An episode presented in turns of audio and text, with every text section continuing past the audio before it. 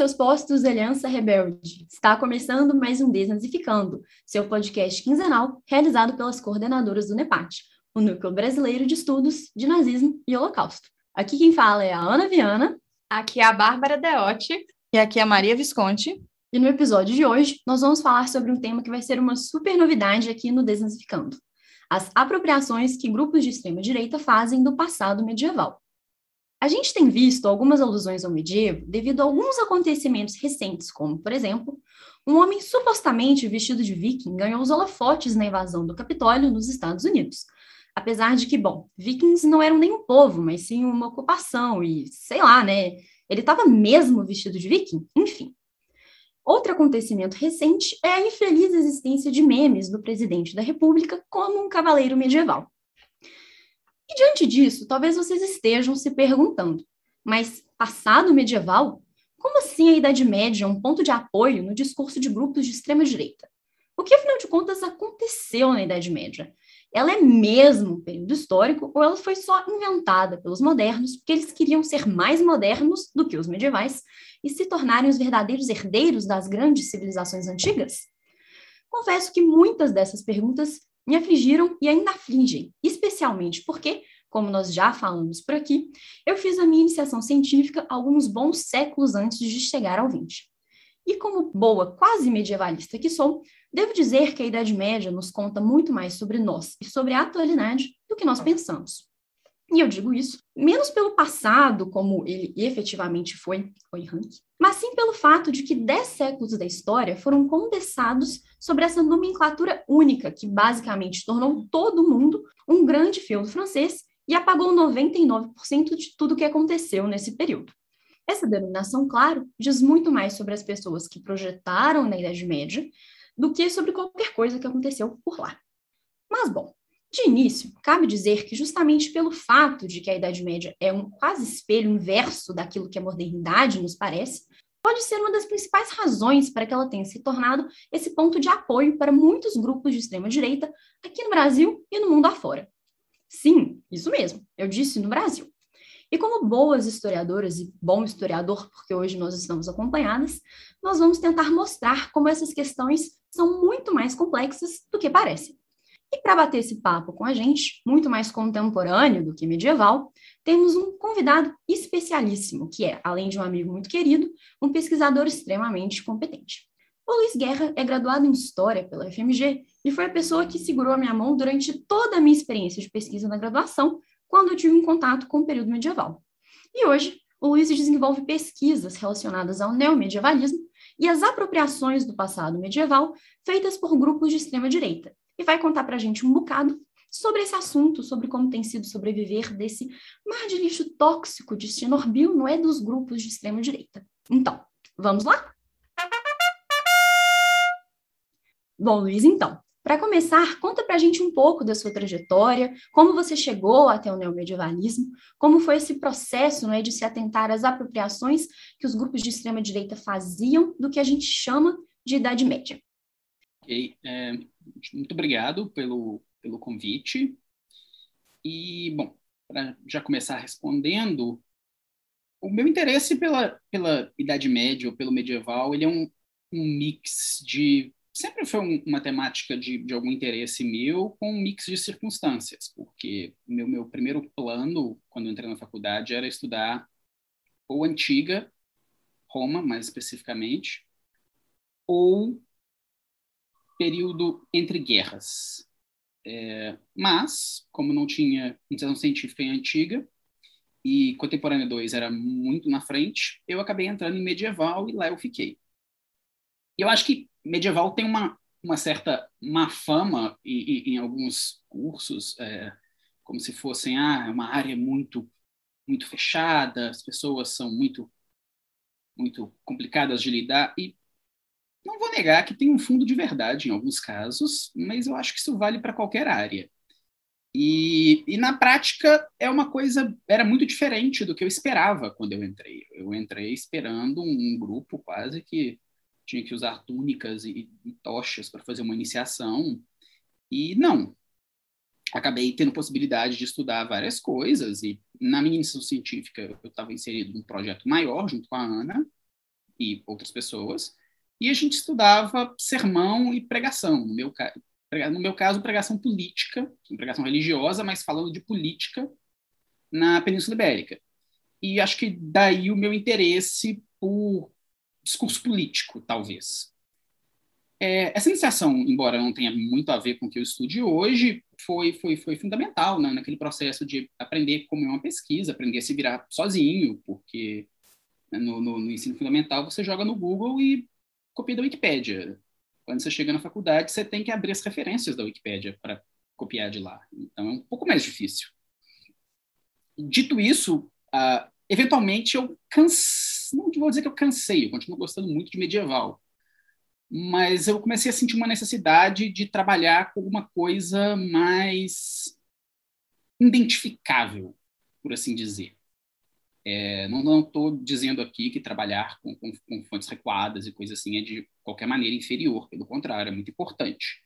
Mas era algo que não estava me dando ali o, o, o, tesão pela pesquisa mesmo. Era algo que estava sabe, vou estudar o que um autor falou no século XIII.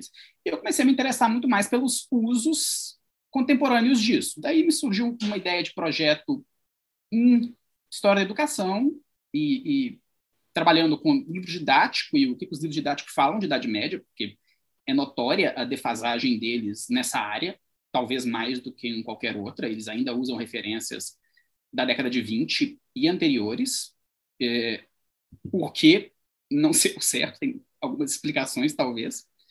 Mas eu acabei preferindo focar em Idade Média hoje no Brasil, na, na concepção, vamos dizer, pop da, do que é a Idade Média no Brasil e como que isso aparece em revistas, cinema e por aí vai, que é o campo que a gente chama de medievalismo e junto com um certo interesse que eu sempre tive por psicanálise, eu, eu acabei misturando um pouco as duas coisas em alguns momentos. Mas é isso. No momento eu não estou vinculado à universidade alguma. Eu naquele, naquele momento de preparando para um processo seletivo em breve e eu tenho feito a maior parte do meu trabalho atualmente junto com o grupo de estudos medievais da, da Unimontes, e com a Sociedade Internacional do Estudo do Medievalismo. Pois é, Luiz, também estou nesse momento assim de entre coisas, mas é isso, né? a gente se prepara para o que vem depois. Mas bom, acho que para a gente poder entrar no assunto, né, uma coisa importante de falar é sobre como esse né, o que a gente chama de período medieval, né, talvez seja muito mais um rolo compressor no passado do que uma denominação para a gente falar sobre esse tempo, que afinal de contas é tão extenso, né, desde a queda do Império Romano até a chegada à América, né, com né, todas as discussões aí sobre periodização, enfim, controvérsias, né, e faz muito tempo que eu não estudo isso, assim, desde o primeiro período, mas, né, o que eu me lembro muito é que a gente tem uma, como, como você falou, né, uma compreensão muito estreita sobre o que é a Idade Média, né, o que é esse período medieval. Então, é, bom, é, vamos falar um pouco mais sobre isso.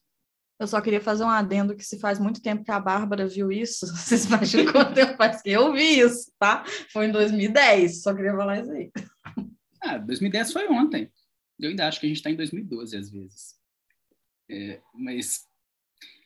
Então, a Idade Média, eu acho que ela e a antiguidade, eles, elas sofrem de um problema temporal, né? São períodos extremamente longos, de, de, um ponto, de um jeito em que, pegando por referência, se você encontrasse uma pessoa da Revolução Francesa na rua, vocês iam conseguir conversar e se identificar muito mais do que se uma pessoa do fim da Idade Média encontrasse uma pessoa do começo da Idade Média.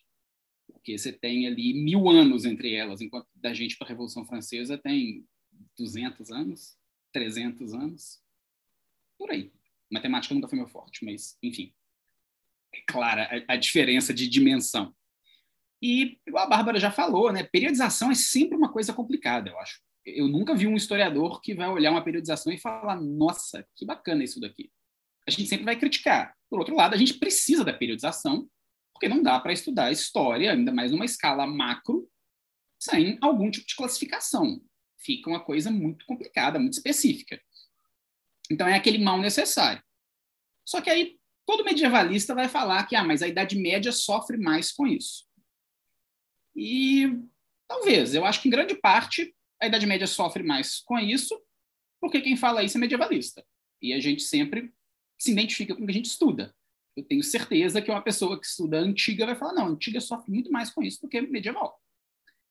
Dito isso, eu acho que tem algum mérito nessa, nessa frase de que a Idade Média sofre mais com isso.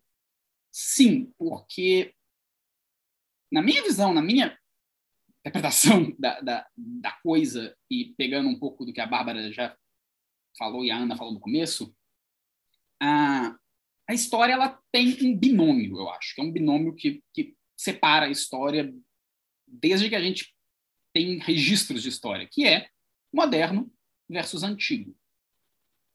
Os medievais se chamavam de modernos, eles não se chamam de, de, de medievais nas fontes. E os antigos, para a gente hoje, também se chamavam de modernos. E até hoje a gente usa essa distinção. Nós somos modernos, mesmo que a gente não esteja na Idade Moderna mais. É, e quem veio antes da gente é antigo. As pessoas falam ah, no tempo dos antigos, ou então pensando com, com objetos. Eu tenho um celular novo, moderno. Eu tenho um celular antigo, velho. Esse é um, é, é um binômio que divide as coisas. Só que em algum momento vai surgir uma necessidade de algumas pessoas de ser mais modernas que os modernos. E para isso eles criam um período que aí talvez seja o primeiro período histórico que se autodenomina, né, que é a, a, a ideia de modernidade, e eles falam: não, nós tivemos um passado antigo e nós agora somos os modernos. Mas como assim? Para isso, eles têm que criar algo que não seja nem antigo nem moderno. E aí eles criam o período do meio, a Idade Média. Literalmente, é o período do meio. E eles criam isso esse Frankenstein, que é a Idade Média, para jogar tudo aquilo que para eles não seria moderno e não seria antigo. E acaba sendo criada como quase um espantalho da modernidade, para a modernidade poder enfatizar seus valores. Afinal, se eles estão inventando a roda, eles têm que criar um período que não tinha roda. E é isso que eles fazem um pouco. E a gente vê que essa criação, até hoje, pelo menos na minha visão, até hoje existe esse fetiche com, com a Idade Média que, que é, é, até caricato às vezes e muito seletivo. A Idade Média ela não é um, um, período histórico tanto quanto um juízo de valor em vários casos.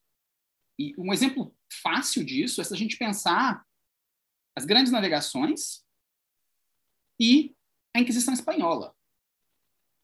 A Inquisição, ou, a Inquisição Espanhola, e, e pegando revistas de, uma fonte que eu estudei bastante foram revistas de divulgação, essas revistas pop, tipo, super interessante e tudo mais. E quando eles falam de, de Inquisição, eles sempre falam como algo medieval. Mesmo que tenha sido algo que durou até a modernidade, é algo inerentemente medieval para eles. E as grandes navegações, claro, são o marco da modernidade. Porém, as duas coisas da Inquisição Espanhola e as grandes navegações são da mesma época. É, as navegações são anteriores, inclusive, e as duas são feitas pela mesma rainha, que é Isabel de Castela, que, que é quem vai assinar a bula, a, a lei que, que instaura a Inquisição Espanhola e também quem vai financiar as grandes navegações. Só que uma coisa é moderna e a outra medieval. E isso vale para outras coisas, igual a peste é medieval, mas o Petrarca é moderno. Então, não, não, existe, não dá para fazer uma linha do tempo do que é medieval e o que é moderno na hora que a gente está trabalhando nesse limiar, porque é uma coisa muito mais de, de juízo de valor mesmo. E, para isso, eles quebram esse binômio, então. E, ao quebrar esse binômio, a gente tem que o antigo não precisa do medieval, o antigo precisa do moderno para existir. O moderno não precisa do medieval, ele precisa do antigo para existir. O medieval precisa dos dois. E eu acho que, então, se a Idade Média sofre mais com a periodização, é por isso, porque não tem como trabalhar a Idade Média sem trabalhar um período de transição. Ela é inerentemente um, período feito para passar de um para o outro, mesmo que essa passagem leve mais do que um dos períodos em questão. É, além disso, essa questão da, do feudo francês também tem o fato que o que foi Idade Média? Né? A gente pensa em Idade Média como sendo uma coisa muito homogênea, mas são mil anos, não tem como ser uma coisa homogênea. Não foi um período de estagnação. Não existe um período de estagnação na história. Então, igual eu falei, alguém do final da Idade Média, alguém do começo, são pessoas diferentes, que falam idiomas diferentes, que comem coisas diferentes, se vestem diferente, têm culturas diferentes. Ah, mas é tudo cristão. O próprio cristianismo é muito diferente, a ponto de um cristão do final da Idade Média ia chamar um cristão do começo de herege, talvez, e vice-versa. O que, que a gente tem, então? Tem uma visão muito eurocêntrica e muito centrada em uma parte da Europa, onde teria esse feudalismo mais tradicional, e a gente aprende isso por questões práticas, né? Até não dá para ensinar tudo, como se fosse o todo, mas na verdade não. Nós tivemos várias idades médias, uma para cada lugar, para cada período. Na prática, a gente tem que chamar tudo de Idade Média, por conveniência. Mas então é um período muito mais vasto e muito mais diferente do que tende a parecer. E aí, só uma nota sobre isso, do, de períodos diferentes em lugares diferentes, existe também um movimento forte em defesa, hoje em dia, de uma Idade Média global. E aí é uma noção que eu tenho alguns problemas com, que eu acho que é o extremo oposto que seria a ideia de que, por exemplo, o Brasil teve uma Idade Média, e não a Idade Média foi sei lá qual período. E aí tem o Japão feudal, e aí nós temos a Idade Média, enfim, da China. E eu acho que aí a gente tem um problema de, colonização intelectual muito forte, de querer que os períodos sejam assim em todos os lugares. O Brasil não teve Idade Média. O Brasil não precisa de Idade Média. O nosso período indígena, o nosso período colonial não foi Idade Média, foi outra coisa. Ah, foi, foi paralelo à Idade Média Europeia? Pode ser. Tem semelhanças? Pode ter. Mas não é Idade Média brasileira. O Brasil não tem Idade Média. Japão feudal não existe. Existe, existiam estruturas semelhantes ao feudalismo no Japão? Talvez, mas Japão medieval é uma coisa complicada. No fim, eu diria que Idade Média se limita a norte da África e Europa Ocidental, para se falar em Idade Média mesmo. O resto já fica complicado. Eu sei que tem um pessoal que estuda Rússia, por exemplo, que talvez tenha outras opiniões sobre isso. Mas, enfim, periodização é complicado. Eu me lembrei daquela vez que a gente estava vendo. Ah, eu não vou lembrar o nome da revista, qual era.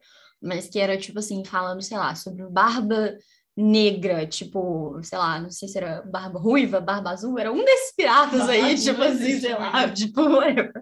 Mas assim, ele era, sei lá, assim, a data era tipo século XVII, assim, e a pessoa tava falando que era medieval, e aí você fica tipo, é, realmente não tem como a gente falar que é um marco puramente cronológico, assim, né, porque, bom, esse cara tá lá no século XVII, enfim.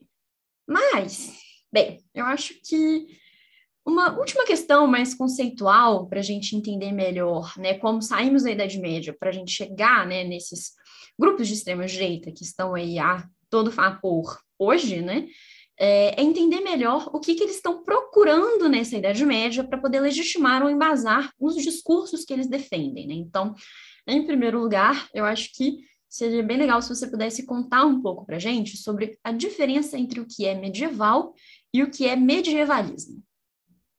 Beleza, só, só voltando no, no exemplo que você falou aí, no, ca no caso é o Barba Negra, que é do século XVIII, se eu não me engano. Mas é isso. E na mesma reportagem, que é sobre figuras medievais que seriam mito ou, ou verdade, tem o Merlin e, e, o Barba Negra. Então você vê o que, é medieval. Merlin. Enfim. É, mas, tá, o que é medievalismo? Eu já até usei a palavra aqui algumas vezes, mas acho que o importante é fazer uma distinção aqui do que, que é estudo do medievalismo e estudos medievais. Porque isso é uma distinção que, pelo menos em língua inglesa, ela já, ela já existe há algum tempo, há algumas décadas, e, em geral, ela já é bem conhecida. Mas aqui no Brasil, ainda não. É um campo que está começando a crescer agora. Teve até um, um, um boom muito grande nos últimos anos, mas ainda é incipiente. A gente aqui no Brasil, geralmente, quando fala medievalismo, a gente pensa em medieval. De, pouco tempo atrás, uma pessoa veio me pedir uma recomendação de livro introdutório sobre media, de medievalismo. E aí eu perguntei para a pessoa, tá, mas você está querendo de medievalismo ou de medieval? E a pessoa queria de medieval. É, qual a diferença? Bom, medieval, estudos medievais, história medieval é bem autoevidente. Estudo qualquer coisa relativa ao período que a gente chama, que a gente se convencionou chamar de Idade Média. Agora, estudos do medievalismo, ou medievalismo, é tudo aquilo que se faz, se constrói, se imagina, se fala, se produz sobre Idade Média, depois que se inventa uma Idade Média. Só um parêntese aqui. Quando eu falo inventa uma Idade Média, eu não estou dizendo, e quando eu falo que a Idade Média não existiu, eu estou dizendo isso em termos de periodização. Eu não estou dizendo que esses anos não existiram, porque existe essa teoria da conspiração. É, quem tiver curiosidade depois procura. Existe um historiador aí, negacionista, que vai falar que a Idade Média foi uma grande invenção do papado para poder coincidir alguma data com o ano 1000. Então, eles inventaram, tipo, 400 anos de história. Eles pularam no calendário. Não é isso que eu estou dizendo com se inventa a Idade Média, tá? Por favor. Mas desde que se inventa a Idade Média, tudo que se fala, se produz sobre ela é medievalismo. A principal diferença é essa. Quando se estuda medievalismo, eu não estou aqui estudando o que, que as pessoas faziam, vestiam e comiam na Idade Média. Eu estou estudando o que as pessoas depois da Idade Média faziam, vestiam e comiam, dizendo que era medieval. E, no meu caso, especificamente, o que as pessoas de hoje em dia. Mas essa é uma definição ampla, né? Sim, tudo é medievalismo nessa definição. E é por isso que eu acho que o maior mérito do medievalismo é como um campo de estudos muito mais do que um conceito ou um adjetivo. É pouco relevante sair apontando isso é um medievalismo, aquilo é um medievalismo. Porque no fim tudo vai ser. Agora, como campo de estudos, ele unifica trabalhos sobre a mesma coisa. Não muito diferente do que acontece com a recepção clássica, que é outro campo de estudos, que trabalha com coisas da antiguidade vistas por outros tempos. Mas aí, tudo é medievalismo? O viking do Capitólio, que vocês mencionaram, o viking, entre aspas, é medievalismo? É e não é, né? Tiveram vários artigos na, no calor do momento, alguns até de medievalistas, falando do viking do Capitólio. Sendo que, na verdade, não, ele não estava vestido de viking.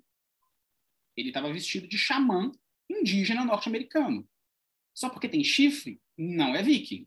E aí a gente acabou produzindo, chamar ele de viking foi um medievalismo. E é um medievalismo colonizador, inclusive, de, de se pensar que tem chifre, tá sem camisa, é viking.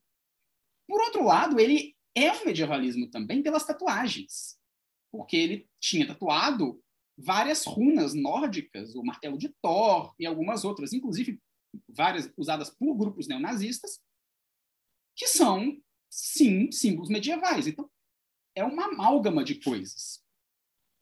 E a mesma pergunta vale para a historiografia. Historiografia medieval é medievalismo? E aí eu sei que muita gente arrepia com, com essa noção, porque muita gente vê medievalismo como crítica, e não é. Também não é elogio. É, é, é só uma constatação. Historiografia medieval é medievalismo. Sim, porque a gente está olhando para um passado com os olhos do presente. Ponto. Mas então existe medieval sem medievalismo? Não, existiu. Não existe mais. E eu acho que para isso, um, exemplo didático é, vamos pensar uma música medieval. Lá na Idade Média, no ano 1000, um sujeito escreve uma música. Ele faz a partitura, faz a letra, toca essa música, e ele morre. Essa partitura é enterrada pelo tempo e encontrada pelos arqueólogos hoje. Essa música é uma música medieval. Essa partitura é uma partitura medieval. Aí não, não tem discussão. Medieval. Vai, você vai no museu, vou lá ver a partitura medieval. Agora, a partir do momento que um músico ou um historiador hoje em dia reconstitui essa partitura, adapta para as escalas musicais que a gente conhece e toca essa música, Pode ser numa apresentação, num congresso, no que for. Aí é medievalismo. Porque não é mais medieval. E, e, e isso vale para todos os períodos. No caso aqui, eu estou chamando de medievalismo referente ao medieval, Mas todo período histórico é inacessível, porque existe uma barreira intransponível na história, que é o tempo. E essa barreira fica maior conforme você vai recuando. Mas, em essência, o historiador nunca acessa o objeto. É, o fazer do. A Nicole Leroux vai falar que o fazer do historiador é essencialmente anacrônico. E ela vai falar que o pecado capital do historiador é o anacronismo, e aí eu discordo dela, eu, eu diria que é o pecado original do historiador, a gente já nasce com ele, que é o anacronismo, porque para fazer história você tem que ser anacrônico, você tem que olhar para o passado com os olhos do presente, não tem como você fugir disso. Mesmo que, assim, pensando na, nas tem as leis de Clarke lá, que qualquer tecnologia suficientemente avançada é indistinguível de magia. Então vamos supor que algum dia a gente invente a viagem do tempo, que para a gente hoje é um conceito mágico. Mesmo assim, não muda a barreira do tempo, porque quando você volta para o passado para ver o passado, você cai no paradoxo do antropólogo. Ou você olha de longe com um binóculo e você só vê parte, ou você vai lá, conversa com as pessoas e você não só contamina o ambiente, como continua tendo as suas percepções de hoje em dia. Então, é impossível entender o passado pelo passado. E eu acho que esse é essa diferença do, do que é o medievalismo. O medievalismo são essas tentativas de entender e reconstruir esse passado. Podem ser sérias, acadêmicas, ou podem ser lúdicas. É, um outro exemplo aqui, para quem conhece a, a, o conceito do Lacan, do estádio do espelho, né?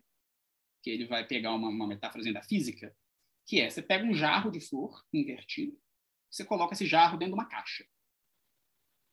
E você olhando, a caixa está de frente para você. Então você não vê o jarro. É impossível você ver o jarro. Só que aí você coloca um espelho. Com, como que eu convexo? Eu sou ruim em física. Você coloca um espelho do outro lado e o espelho reflete o jarro. E ele gera uma imagem que a gente chama na física de imagem real, que é um hologramazinho, mas enfim, ele reflete o jarro. Eu acho que dá para usar essa metáfora para trabalhar medievalismo e qualquer período histórico também, pensando que a Idade Média é o jarro. A caixa é o tempo. Você não vê o jarro. Você não vê a Idade Média. Você não toca a Idade Média. Você não alcança a Idade Média. Você vê o reflexo. Esse reflexo é o medievalismo. É, e, e, eu acho que, então, a diferença está aí. O medievalismo vale muito mais como campo, então, do que como conceito. E a distinção está aí. Quando se fala eu estudo medievalismo ou isso, estudos do medievalismo, a gente não está falando de história medieval roots. Bom, então, é, vamos complicar mais um pouquinho, né? Porque historiador gosta de complicar as coisas. E eu acho que a gente pode adicionar mais um ingrediente aqui na nossa reflexão, que é o neomedievalismo. Hein? O que, que é o neomedievalismo? Qual é a diferença? Por que, que tem esse neo aí na frente? Conta pra gente o que, que, que, que pega nesse caso. Então, enquanto medievalismo é, embora tenha muita discussão teórica, é um conceito bem simples. Tudo que se fala de Idade Média depois que se inventa a Idade Média. O neomedievalismo é um pouco mais complicado, porque não existe um consenso sobre o que é neomedievalismo, existem correntes, embora elas tenham elementos em comum, mas ele é um conceito que o tempo todo vem sendo ressignificado. Inclusive, uma autora que eu gosto muito, que é a Kellyanne Fitzpatrick, ela vai dizer que o maior mérito do conceito está justamente aí, que não tem como você usar neomedievalismo sem definir neomedievalismo, minimamente. Mas, quando eu falo de neomedievalismo, o que, que eu estou falando? Mesmo trabalhando com a questão política, eu uso o conceito de neomedievalismo que vem dos estudos de mídia, estudos midiáticos, que é um conceito de que o, o neomedievalismo ele seria quase o medievalismo do medievalismo. Ele se dá no momento em que você produz algo que é interpretado como medieval, com base em referências ao medieval, de modo que o, o, objeto perde a relação com a origem da referência já. Já começou a soar complicado. Muita gente vai falar de simulacro, não vamos entrar nessa discussão aqui, mas, voltando aqui para a analogia do, do Lacan, porque né? Lacan muito fácil também. É, pensa o jarro, de novo, o jarro na caixa, você não vê o jarro, o reflexo do jarro é o medievalismo, é o que você acessa. O que inclui a historiografia, inclui um filme que se passa na Idade Média e tal. E aí você coloca um segundo espelho. A partir do momento que você coloca um segundo espelho, você já, você já distorceu a imagem duas vezes. O que está nesse segundo espelho é o neomedievalismo. O neomedievalismo, em alguma medida, ele independe da Idade Média histórica para existir. Ele é o, o que as pessoas vão chamar dos mundos pós-medievais, por exemplo. Quem aqui gosta de videogame já deve ter jogado algum jogo da série Elder Scrolls, por exemplo. Skyrim sendo o mais famoso. E Skyrim, ou qualquer outro jogo Elder Scrolls, em momento algum se apresenta como medieval. É, essa palavra não é usada. E ele tem vários elementos que não são medievais. Existe energia elétrica, existe motor a vapor, existem robôs, existem é, existe magia e ele nem se passa no nosso mundo, ele se passa em um outro planeta, com outra cosmologia, com duas luas, por aí vai. Mas por que que Skyrim é medieval, é ficção medieval? Tem quase que uma regra secreta e uma unspoken rule. Porque ele tem elementos tipicamente associados com a Idade Média. Tem capacete com chifre, tem espada, tem bárbaros e magos e reis e, e rainhas, e isso automaticamente vira medieval. Isso é o neomedievalismo. O neomedievalismo, então, ele é quando o reflexo se descola do original. Ele, em momento algum, o neomedievalismo se pretende histórico. Isso é importante, porque nós vamos ter algum, existem obras que, mesmo sendo muito ficcionalizadas e, e com magia e tudo mais, elas se pretendem minimamente históricas. E não é o caso aí. O neomedievalismo ele não se pretende histórico. Ele muita, muitas vezes ele não se pretende medieval. Um outro exemplo é Star Wars. Star Wars não se pretende medieval. Mas Star Wars é um grande neomedievalismo em vários aspectos. Desde a ideia do, do, do Cavaleiro Jedi até a cena no, nos filmes novos, quando a, a Rey entrega o sabre para o Luke, que é uma cena praticamente retirada do, de, uma, de, algumas novelas arturianas, em que entrega Excalibur, e por aí vai. É, então, isso é o Neo. Agora, pegando então o exemplo da, da, da música, para manter uma coerência, a música em si, a partitura lá do passado, é medieval. A partir do momento que alguém toca ela hoje, ela é medievalismo. A partir do momento que essa partitura atualizada recebe um cover techno e toca num episódio de Power Rangers, isso é neomedievalismo. É, a Idade Média não importa, a Idade Média está morta, mas ela está viva. Essa é a, a principal definição. E existe também muita discussão sobre qual é o marco do neomedievalismo. Quando surge? Porque a própria ideia de neo, novo medievalismo, implica algo novo. Então, ele não sempre existiu. E aí tem muitos debates. Muita gente vai apontar o Tolkien, como o Senhor dos Anéis, como o primeiro neomedievalismo. E eu acho que, para fins ilustrativos, isso pode funcionar. o Senhor dos Anéis também não se propõe medieval em momento algum. Mas o Senhor dos Anéis busca vários elementos históricos na sua construção e, e tudo mais. E, enfim, eu acho que é irrelevante buscar uma obra que inaugura o neomedievalismo. Eu acho que é mais interessante pensar num processo. E aí, a minha resposta seria reprodução.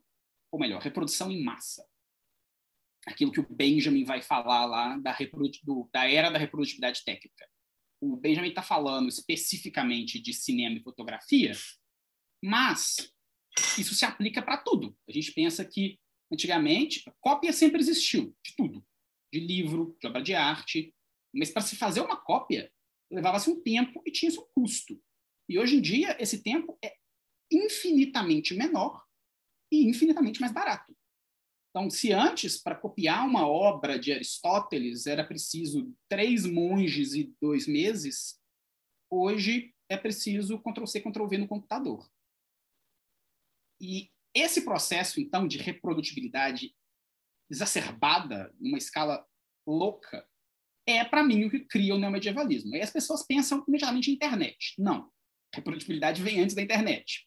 Eu diria que a imprensa em larga escala, não estou falando lá da primeira imprensazinha do Gutenberg, mas a partir do momento que aquilo se difunde e você consegue soltar cópias e cópias de, de livros ali no 19, os folhetins e por aí, a partir daí surge o neomedievalismo para mim, porque você consegue difundir esses elementos medievais, esses estereótipos, esses medievalismos, numa escala tão rápida que, para quem está assimilando, eles se descolam na Idade Média. A pessoa já assimila aquilo sem saber do que se trata. E eu acho que um exemplo bom para isso é o Don Quixote. É, o Don Quixote não é uma obra medieval nem nada do tipo, mas Don Quixote é um livro. Não tem vídeo, mas não ia pegar a edição para enfatizar o tamanho. Don Quixote é um livro muito grande. Eu tenho certeza que 40% da audiência que está ouvindo esse podcast não leu Don Quixote. Eu não acabei de ler Don Quixote, não estou julgando vocês, não. Mas, ao mesmo tempo, todo mundo conhece Don Quixote. Às vezes, sem conhecer. Por quê? Você vai ler uma historinha da Turma da Mônica e vai ter um episódio em que o Cebolinha fica doido, monta num cachorro e vai brigar com um catavento. Ou então você vai ver alguma coisa e alguém chama alguém de Sancho Pança. Enfim, você vai ver essas referências do Don Quixote em todos os lugares, seja da Turma da Mônica até a novela da Globo. Tinha uma novela da, da Globo há não muito tempo atrás, em que o, o, o Tony Ramos era um, um senhor já senil e ele delirava que, que ele era Don Quixote. Quem viu aquela novela não sabe. Em geral, a maioria não leu Don Quixote e talvez não tenha captado essa referência, mas captou a referência do moinho. E aí a gente tem um momento em que a luta com o moinho de vento descolou do Don Quixote. Ela independe do livro Don Quixote para existir. Eu posso tacar fogo em todas as cópias existentes de Don Quixote e a referência continua fazendo sentido. Esse é o neomedievalismo. É quando eu posso apagar tudo sobre a Idade Média histórica e ele continua existindo. E eu acho que pra, a forma mais didática de, de explicar é isso. E o último elementozinho é, na definição de neomedievalismo, que aí, como eu falei, a definição que eu uso vem da área de, de estudos midiáticos, e ela é inaugurada, entre aspas, essa definição, ou consagrada pelas professoras Carol Robinson e Pamela Clements. Não foram elas que criaram o termo, o termo é muito mais antigo, acho que, se não me engano, Humberto Eco cunhou, mas elas que vão nesse sentido de definição, e mais tarde eu acho que um professor que chama Richard Utz resume bem isso num outro texto pequenininho que tem traduzido para português é, no meu academia.edu, fica aí a propaganda. É, mas, na definição do Utz, ele aponta, na, nessa síntese que ele faz das, das duas, ele aponta que o neomedievalismo, de maneira brincalhona, jocosa, ele oblitera a autenticidade histórica. E isso é alvo de muitas críticas de quem trabalha com usos políticos. Foi uma crítica que eu já ouvi. Ah, mas se jocosamente oblitera, como é que você está falando que é político? E aí eu acho que é importante a gente entender que eu concordo com o Gutz. O neomedievalismo ele tem por essência o elemento lúdico. Ele sempre é feito por lazer, ele não é feito para ser levado a sério. Isso não quer dizer que ele é isento de cunho político. Isso não quer dizer que eu estou falando que é uma brincadeira, que essa brincadeira não pode estar carregada com um discurso político. E, então, eu não acho que tenha um problema na definição do UTS, igual algumas pessoas apontam. Eu acho que a definição se sustenta ao se usar para política. Nunca li, mas concordo. mas o que eu ia falar que eu estou fritando aqui é que essa discussão sobre neomedievalismo me lembrou muito é uma autora com quem eu estou trabalhando, quer dizer, tô trabalhando assim, tô lendo o que ela escreve, né? Não estou trabalhando com ela, não. Mas é que é a Petra Hall, né? Que é o da teoria literária, e ela tem um conceito, inclusive propaganda já fizemos posts sobre um dos conceitos dela, que é o conceito de fascismo entre aspas, né? Tipo assim, que é a, a representação da representação, que é baseada na representação, e aí chega um momento em que a estética do fascismo, a simbologia do fascismo, ela se descola completamente da realidade histórica daquilo e vira um significante livre, e aí você atribui inúmeros significados, né? E é realmente isso, assim, de descolar, você pode obliterar o passado e aquilo vai continuar fazendo sentido porque é, já está completamente descolado e diz respeito a outras questões do presente em que o Albert está utilizando aquilo. Então, assim, achei muito, muito boa essa discussão sobre não medievalismo, tudo para mim. Oh, e no final das contas também, tipo assim, mesmo que é, como descolou, as pessoas vão continuar referenciando isso, né? Tipo, elas vão continuar entendendo o que é fascismo, mesmo que não seja, tipo assim, vai continuar olhando para essa referência, vai continuar entendendo. E aí, puxando esse gancho, é, eu fiquei pensando, Luiz, o que, que você acha? É, que eu já acho que tem a ver com essa discussão, dessas representações que eu acho que realmente popularizaram ainda mais, não sei se já era popular, mas assim, popularizaram muito esse medieval aí, entre aspas, digamos assim, né, que, sei lá, Game of Thrones, é, até novela brasileira que, que fez coisa de medieval, é, até a série Vikings mesmo também, que fala sobre, sobre isso, né, são muitas temporadas, assisti várias, muito boa, inclusive, como, como, como né, distração, porque né, homens bonitos, mulheres bonitas, né, enfim. É... Para todos os gostos. Para todos os gostos, exatamente. Então, não sei, o que, que você acha disso, assim, dessas representações que acabam tornando popular esse, esse neomedievalismo? Eu acho que essas representações, elas são o, elas são o que mantém, elas são o neomedievalismo, né? elas são o que mantém ele, ele vivo, presente e fazem com que a Idade Média esteja no nosso dia a dia é, uma anedota simples. Eu, se eu sair aqui de Belo Horizonte e eu pegar a BR 2002, Triângulo Mineiro, é, alguns anos atrás, no caso, mas saindo de BH eu vejo um outdoor da novela Deus Salve o Rei. Depois eu vejo um outro no, no ponto de ônibus da Claro com Netflix e que tem Vikings.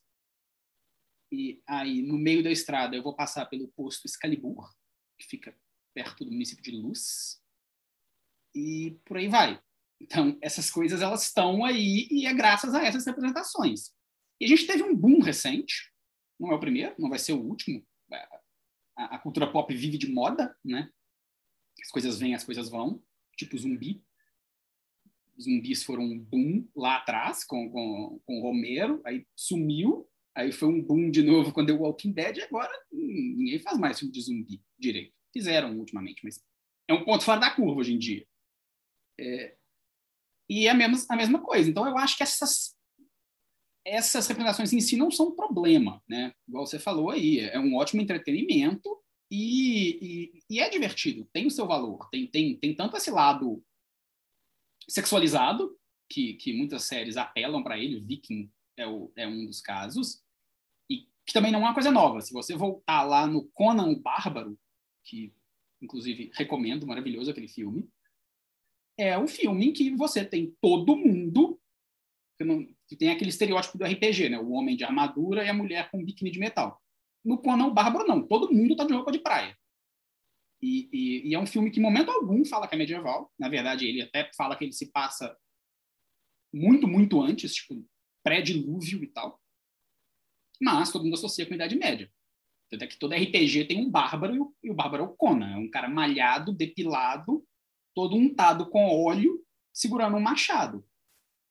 E, e, tem essa dimensão e tem outras dimensões. Tem, tem, a questão da violência, e eu acho que aí vai um pouco na, naquela linha do, do, medieval como sendo esse bode expiatório da modernidade, porque é onde a gente joga todas as coisas que não ficam bem na modernidade. A modernidade ela é muito controlada.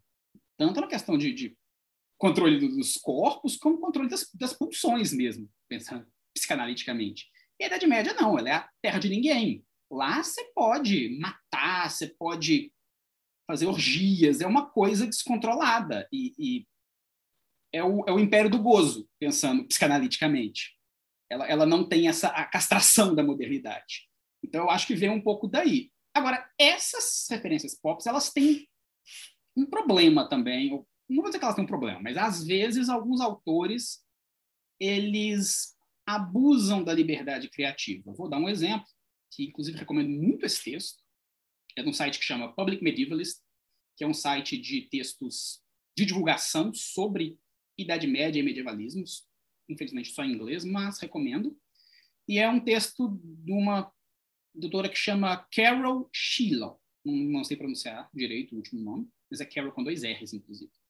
E ela fala sobre o, o, as crônicas de Fogo e Gelo, nem é sobre Game of Thrones, e sobre como, quando questionado de algumas incoerências na trama, o Martin vira e fala: não, é ficção, tem magia, é, não é medieval, não é história. E, e beleza, isso é uma justificativa válida. Por outro lado, quando questionado sobre racismo e sexismo na obra, no caso a autora fala de racismo, mas facilmente dá para adaptar para sexismo. Ele vai falar, mas é história. A Idade Média era assim. Não, meu amigo. É a cereja ou o bolo. Porque, ok, não estou dizendo que você deve fazer um, um, Vou fazer um filme sobre a Idade Média e eu quero mostrar como era um período horrível para, enfim, para mulher, para estrangeiro. O que não necessariamente era tão ruim quanto a gente pensa, mas era. Vamos combinar, qualquer coisa mais recente, mais antiga do que hoje em dia, era péssimo para quase qualquer um que não era, tipo, nobre. É, mas, enfim, pode haver ali um, um, um valor para isso. Tem, tem alguns artigos da, do pessoal da área de, de comunicação que eles discutem o valor da cena de estupro, que é quando é ok para o seu filme ter uma cena de estupro. E a argumentação é a cena de estupro ela pode existir, ela até deve existir quando ela faz contexto para ela tem um contexto para avançar a narrativa. Um exemplo, The Handmaid's Tale. Agora, quando a sua cena de estupro está ali só para valor de choque, é igual matar o cachorro. Todo filme mata o cachorro quando ele quer uma cena emocional, porque as pessoas choram. Mesma coisa uma cena de estupro. Todo mundo fica incomodado com uma cena de estupro, ou a maioria das pessoas. E eu acho que aí tem o problema do, do, da ficção histórica. Quando você fala que a sua ficção é histórica, então seja histórica. Mostre um, um ponto histórico aí. Eu estou querendo mostrar que era racista. Beleza, traga um ponto. Agora, não, eu, é, é, tem todos os negros em Game of Thrones são escravos porque era assim na Idade Média. Mentira isso, inclusive, não era assim na Idade Média. Mas ele usa esse argumento. Mas aí, ao mesmo tempo, tem dragão. Não. Se, se tem dragão no seu mundo, o seu argumento de historicidade acabou. E eu acho que esse é o problema dessas ficções, porque elas acabam reproduzindo visões muito carregadas do mundo de hoje. Não é à toa que esses supremacistas brancos adoram esse tipo de ficção e elas se defendem alegando historicidade, o que é uma grande balela. É, não, pois é, estava falando e eu fiquei pensando justamente no caso da cena de estupro da Sansa, porque em Game of Thrones, né? Porque quando teve a cena e as pessoas, principalmente, né, mulheres, começaram a questionar sobre a necessidade do estupro da Sansa na história, a justificativa era: ah, não, mas na época medieval as mulheres eram estupradas. Tipo assim, as mulheres são estupradas hoje, tipo assim, na, e na história da Sansa, aí, enfim, né? Aí tem várias questões aí que são problemáticas da, da série, principalmente, né? Que não, enfim, mas eu fiquei lembrando disso, mas pode falar, amiga. É, nem sei mais o que eu ia falar. Ah, lembrei que o, o ponto que me chamou a atenção, que também é uma coisa que a Petra Hall discute, que é essa projeção no passado, nesse passado, entre aspas, assim, que você escolhe aquele período e que ele te dá uma permissividade para explorar coisas que não são autorizadas, né? E o que a Petra Hall fala é que com o nazismo, com essas representações do nazismo, é, ela usa o termo fascismo, né? É você explora esses desejos antidemocráticos, né? Vira uma coisa turística é um fetiche e, e é um, um espaço meio sem lei, assim, você faz o que você quiser com aquele período. É, e outra coisa também, só uma outra coisa que ficou na minha cabeça, mas também não é importante, não é que, assim, eu gosto muito de ficção histórica com elementos de fantasia, tipo assim, só que é, igual você falou, né? A partir do momento que tem um único dragão na sua história, não é mais ficção histórica. Então, assim, você não tá mais trabalhando com regras, tipo assim, do que era plausível, provável, né? Possível dentro de um período histórico. Então, que você escolhe mobilizar e colocar na sua história, tipo assim, os elementos históricos que você está de fato tentando trazer, eles são conscientes ou inconscientes, uma escolha sua, ponto, né? A discussão se encerra aí. E aí sim, as críticas sobre como você vai trabalhar essas coisas são uhum. muito válidas, né? Uma coisa que, que, aproveitando que você falou do consciente e inconscientemente aqui, é, eu acho importante, inclusive, destacar isso, porque não estou aqui dizendo que necessariamente ah, o, o, o George R. R. Martin lá é um racista. Não, não sei, não conheço nada da vida dele. Talvez ele não seja, é, como é que eu vou falar? Talvez não seja claro para ele essa dimensão do racismo. Só que eu acho que qualquer dimensão do discurso, mesmo que acidental, ela não é isenta. Então, se está lá na sua obra, pronto. Você foi racista ali. Não importa. Você pode ser uma pessoa maravilhosa. Não, não, não tem a ver. E essas coisas, às vezes, são projetadas pela própria formação que a gente tem. É, é, é comum você ter essa ideia de idade média branca, loira, do olho azul, e você projeta isso, você nem para para pensar. E, às vezes, isso gera situações de, de desconforto quando a pessoa vai pelo caminho oposto. Tem o filme a série do Netflix de The Witcher gerou muita polêmica por isso. É, inclusive, eu tive uma discussão sobre isso com uma polonesa, foi, foi bem engraçado. Mas, enfim. É, só que, mais recentemente, o filme do Cavaleiro Verde, que, que lançou, né, do, do, Green Knight, que é um, talvez uma das histórias do mito arturiano mais famosas. E quem faz o, o, o protagonista, que é o Sir, Sir Gaiwan, é o, o Dev Patel, que, que não é branco. Isso gerou muita repercussão negativa. Ah, mas estão adaptando uma história da Europa medieval. Bom, primeiro, é uma história da Europa medieval. As pessoas na Europa medieval eram majoritariamente brancas, provavelmente, mas em momento algum alguém falou que esse cara era, e poderia não ser. Segunda coisa, é uma história em que tem um cavaleiro verde que arranca a própria cabeça e continua falando por que não posso ter uma pessoa não branca nessa mesma história? Sabe, aonde está a incompatibilidade? E, e, eu acho que, que é isso. Às vezes não é inconsciente, mas porque não é inconsciente não deixa de ser um problema. É, é, realmente assim, acho que, por exemplo, na fantasia é algo que já está tão estabelecido assim como ah, ah, isso define o gênero, que é tipo assim, ah, não, vai ser um, um cenário, você, já, você, imagina um mundo de fantasia, você já imagina um mundo, tipo assim, neo-medieval, pseudo-medieval. Só que não, não precisa ser assim, né? Assim, uhum. ninguém nunca diz que só pode ser assim. Você pode literalmente pensar qualquer coisa e, e construir mundos de fantasia baseados em outras culturas, em outros períodos históricos, em outros momentos, ou assim, ou fazer um mundo que seja que tem esses elementos que a gente já bate o olho e, e vê com, identifica como medieval e que tem pessoas não brancas na sua história, tipo assim, sabe? Não, não precisa ser assim. E, e é aí que o neomedievalismo encontra com o medievalismo, porque existe uma, uma, um medievalismo popular, e medievalismo político, inclusive, de que a Idade Média era o ápice da civilização branca ocidental cristã. E isso permeia para o neomedievalismo, mesmo que a pessoa não trace essa relação mais. E, e aí você vê várias coisas que parecem inócuas, mas que, se você parar para analisar, são problemáticas. Pensando no RPG, quem gosta de D&D, tem duas classes muito problemáticas, que são bárbaro, porque no fim o bárbaro é uma grande metáfora para povos indígenas, só que com uma roupagem medieval. Tem um artigo sobre isso no Public Medievalist também e traduzido no meu academia.edu. é, e o paladino, que segue na mesma linha. O que é um paladino? O paladino é um fanático religioso cristão católico Deus Vult. Só que no mundo do RPG ele é o herói perfeito. Não estou dizendo que a gente precisa abolir essas classes, mas talvez a gente precise repensar elas, seriamente. Porque são coisas que parecem inócuas, mas você está reproduzindo uma visão datada e problemática da história mesmo. É, bom, então, depois dessa, dessa fritação aí, acho que a gente pode é, mover agora para o século XXI, né, já que a gente partiu do século V. É, e, bom, é, eu queria perguntar como você tem percebido nas suas pesquisas e nos seus estudos essa reivindicação por esse passado medieval, entre aspas, aí, né? Existem padrões por essas pessoas que reivindicam esse passado? É, o que, que elas buscam, né, quando elas constroem não só os discursos, como as ações, né, e que remontam a essa época, ou essa época que elas imaginam que foi dessa forma, né?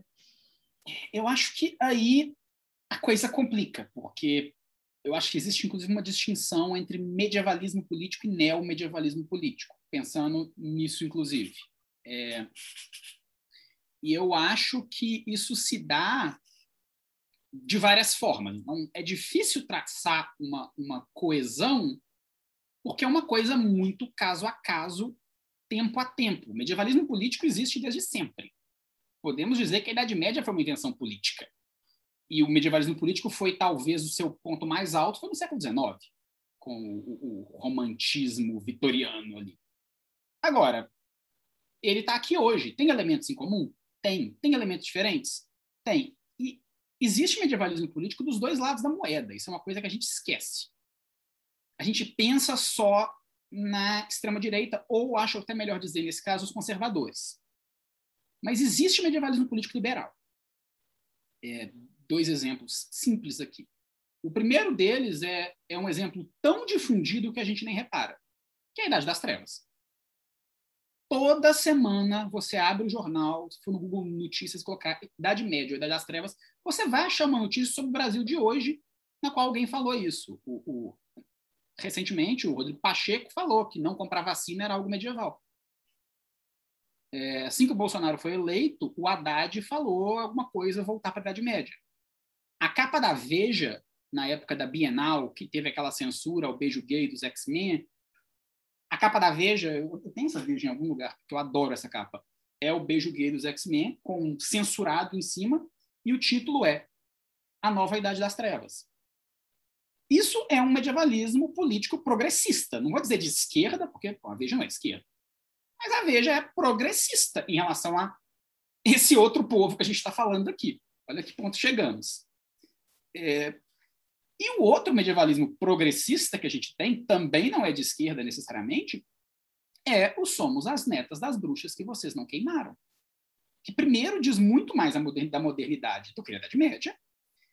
Segundo, não é de esquerda, porque muito movimento supremacista branco vai usar esse discurso. E terceiro, é um, é, ele é isso, ele é um medievalismo político. Agora, eu acho que existe sim um eixo em comum aí que aí a gente volta naquilo que a gente estava falando do da Idade Média como essa terra de ninguém da história, como esse fetiche. Porque, como fetiche, a Idade Média ela é necessariamente ambivalente. Não ambígua, ambivalente mesmo. Ela, ela, dentro dela coexistem coisas que são impossíveis de coexistir. Você vai no Google e procura curiosidades sobre a Idade Média, pega qualquer lista que você achar, e você vai ver coisas que são inconcebíveis dentro da lógica. Mas quando é a Idade Média, a lógica não importa. Então você vai ver, por exemplo, que os cavaleiros, como tirar a armadura demorava muito e as batalhas levavam horas, dias, eles defecavam na própria armadura. E, e, e isso já é um, um mau cheiro muito grande. Não. Não estou dizendo que alguém nunca teve uma dor de barriga e fez isso para o Ocidente. Mas não, as pessoas não fazem isso, porque assim você pega uma infecção. Porque a armadura é uma coisa caríssima e enferruja. Então, você não quer estragar a sua armadura. E, e, e, outras coisas do tipo, ah, mas na Idade Média eles comiam carne podre, sei lá o quê. Coisas que são insustentáveis. E, assim, ela é o lugar do terrível e do maravilhoso. É o sonho de princesa, que é uma coisa muito mais do 19, mas é projetada na Idade Média. E o domínio da religião, do dogma, são as bruxas místicas celtas que têm conhecimentos secretos e são feministas. E a época em que, se você discordasse do Papa, você era queimado. São coisas que não que se contradizem. E ela vai ser esse, esse lugar da contradição. E eu acho que esse é o elemento comum nessas mobilizações, porque, embora os dois lados se apropriem de pontos diferentes, eles concordam na contradição. Ou seja, na hora que a, a, a, neta da bruxa chega e fala: Nós somos as netas das bruxas que vocês não queimaram. O Zé Cruzadinha vem e fala: Pois eu vou te queimar então. Queimar bruxa nunca foi um elemento medieval. Templário não tem nada a ver com queimar bruxa. Aliás, o, o chefe da Ordem Templária foi queimado na fogueira. Enfim, é, mau rolê mas gera essa, esse efeito, que é quase um efeito ovo e galinha também, no qual fica até difícil saber quem deu o primeiro tiro, se é que dá para saber isso. Mas então, para mim, o ponto em comum é isso. A Idade Média que ambos mobilizam, ela tem elementos em comum. E o principal elemento, para mim, da Idade Média política, é a antipolítica. Soa meio contraditório, mas o que eu quero dizer? Para o pessoal de extrema-direita que defende lá, faz o meme do Bolsonaro, templário, eles vão falar a política moderna é uma degeneração. Essa palavra é importante, é a palavra que eles vão usar. É degenerada. E então nós temos que voltar para um período em que não havia essa política. E a política aqui é entendida como política parlamentar. Não, eles não têm uma noção de política igual nós historiadores temos. E a mesma coisa vale para o outro lado do espectro, que é a política moderna está em crise. Se a gente não fizer alguma coisa, nós vamos voltar para anarquia feudal. Outra palavra importante. Então, no fim, no fim, tanto o pessoal da degeneração quanto o pessoal da anarquia concordam. Só que para um isso é bom, para outro isso é ruim. Então, o elemento comum para mim seria esse.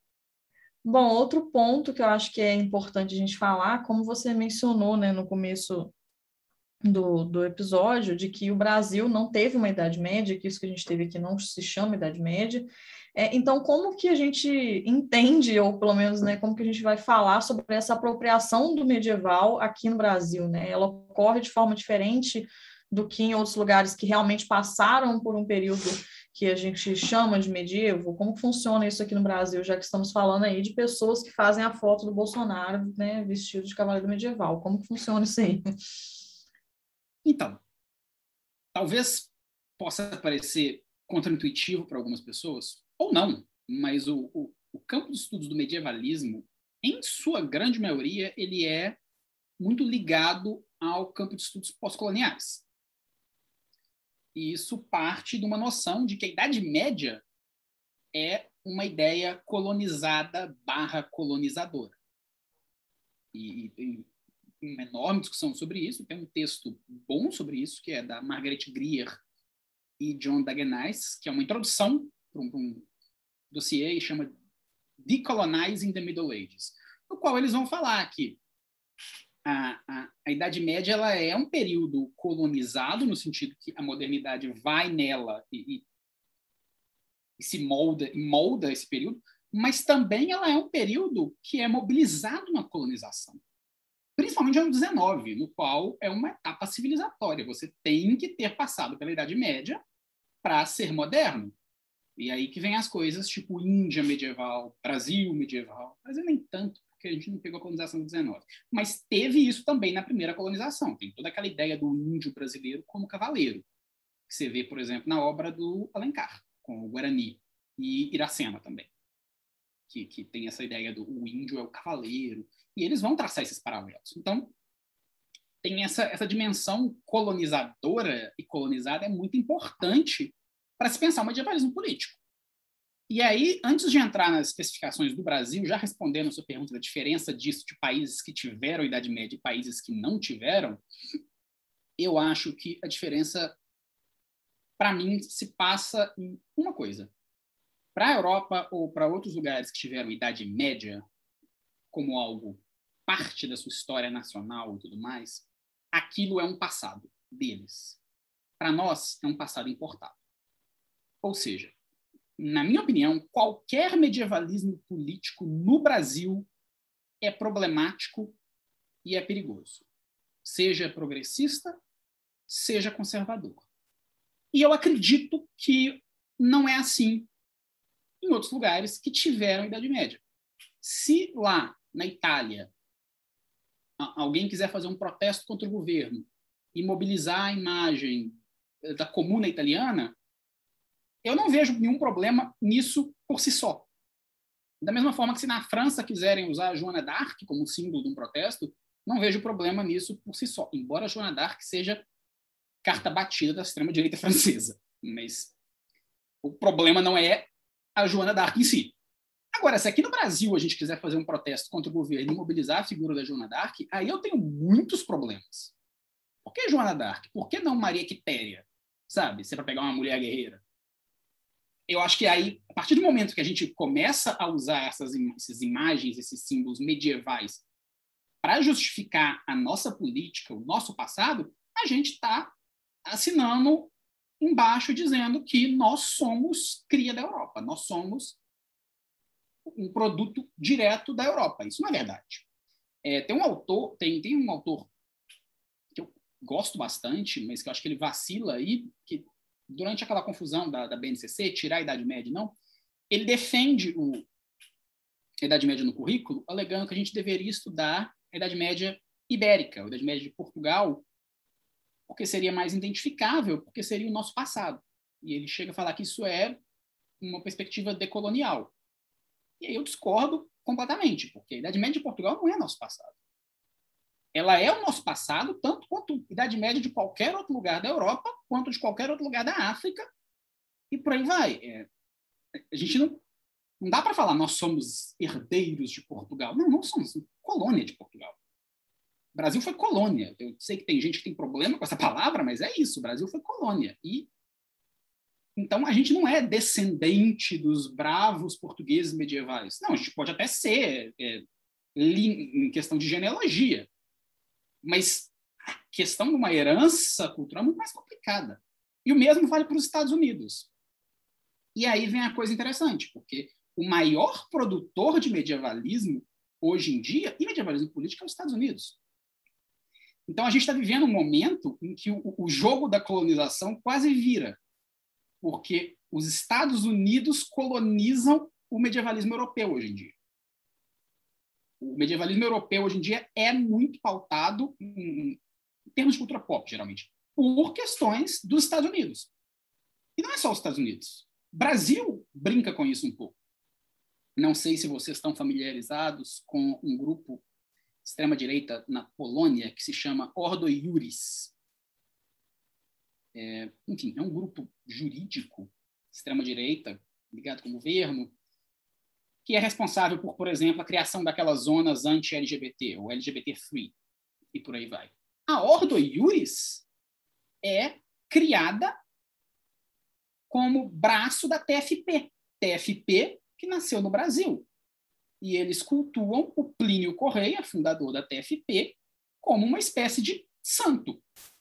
Então a gente tem medievalismo à la brasileira na Polônia.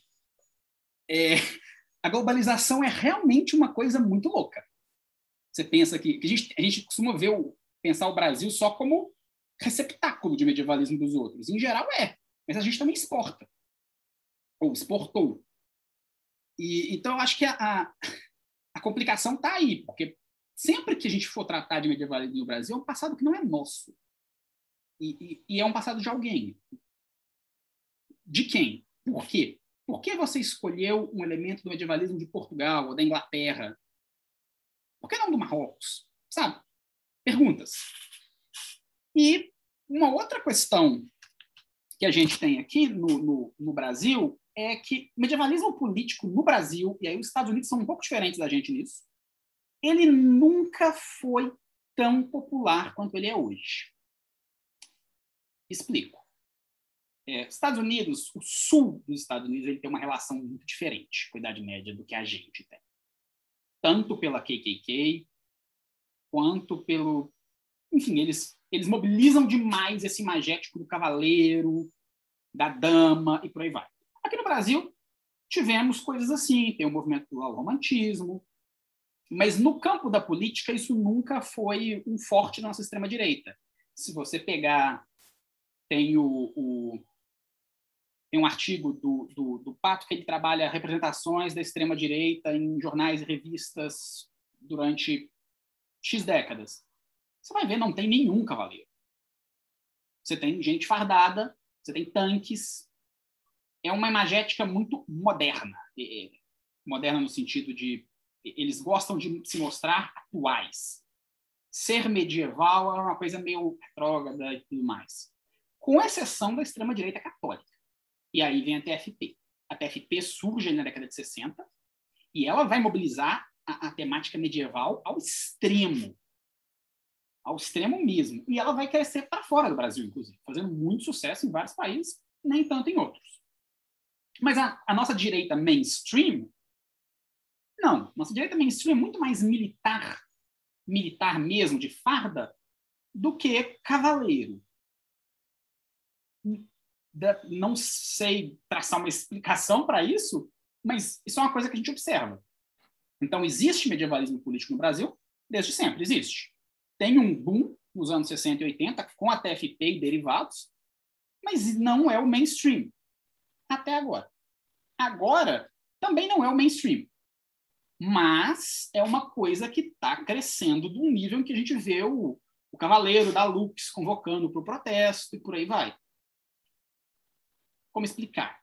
Eu acho que existe um, um, um episódio aí no meio que desencadeia uma coisa. E esse episódio é a campanha do Donald Trump em 2016. Essa campanha ela tem características muito novas, tem gente estudando isso até hoje. Tem um livro que eu recomendo que chama Trump in the Mainstream, se eu não me engano, que discute, inclusive, essa eleição, de como que, que, que uma figura ali une vários grupos do conservadorismo e traz coisas que até então pareciam ser underground para a superfície, como a KKK, que volta a todo vapor. E nesse momento coincide também, ou não coincide, tem tudo a ver, com o ápice dos chans, esses grupos de internet, as image boards e por aí vai.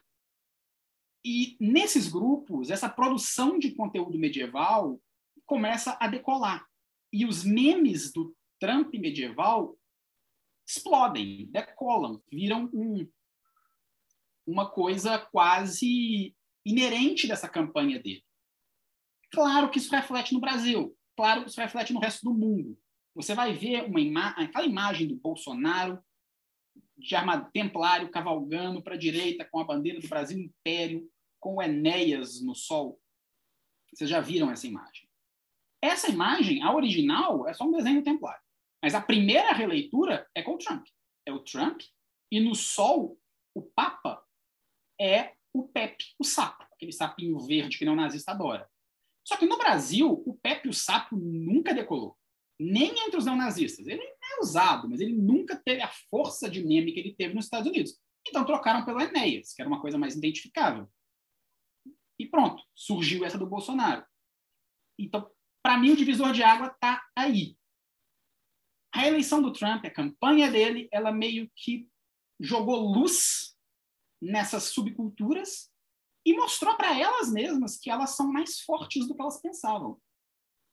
Nós não somos tão poucos. E a partir daí as pessoas começaram a explorar isso. É o caso do Instituto Lux. Instituto Brasil, vocês vão lembrar do vídeo lá do Patriotas, que o cara vestido de cavaleiro convocando para manifestação. O que, que é o Instituto Lux? Ele é um instituto fundado para apoiar coisas do governo. Basicamente, ele deu errado até Teve uma pessoa que apresentou num, num congresso no começo desse ano, que eu assistia, a, a, a moça, me fugiu o nome também, desculpa, se você estiver ouvindo, é, mas ela estava falando, inclusive, como que o Instituto Lux falhou um pouco nessa missão e ele talvez esteja sendo reconstruído por isso. Mas o Instituto Lux é notório também por ter entre os seus membros aquele professor nazista de Santa Catarina, que tinha suástica na piscina. E o Instituto Lux faz uso, ou fez uso, de temática medieval a todo vapor surfando nessa onda de Bolsonaro cavaleiro. Isso cola. Então, eu acho que o diferencial está aí. A, a, os Estados Unidos lançam a bola e o Brasil só cortou.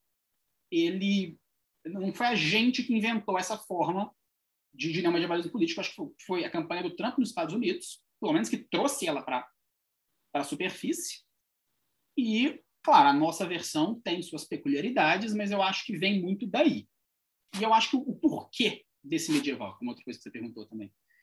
E eu acho que esses movimentos, eles querem voltar ao medieval, quase todo movimento social, ou enfim, eles gostam de ter, é importante ter uma legitimidade. E história é nada mais do que uma forma de legitimar as coisas.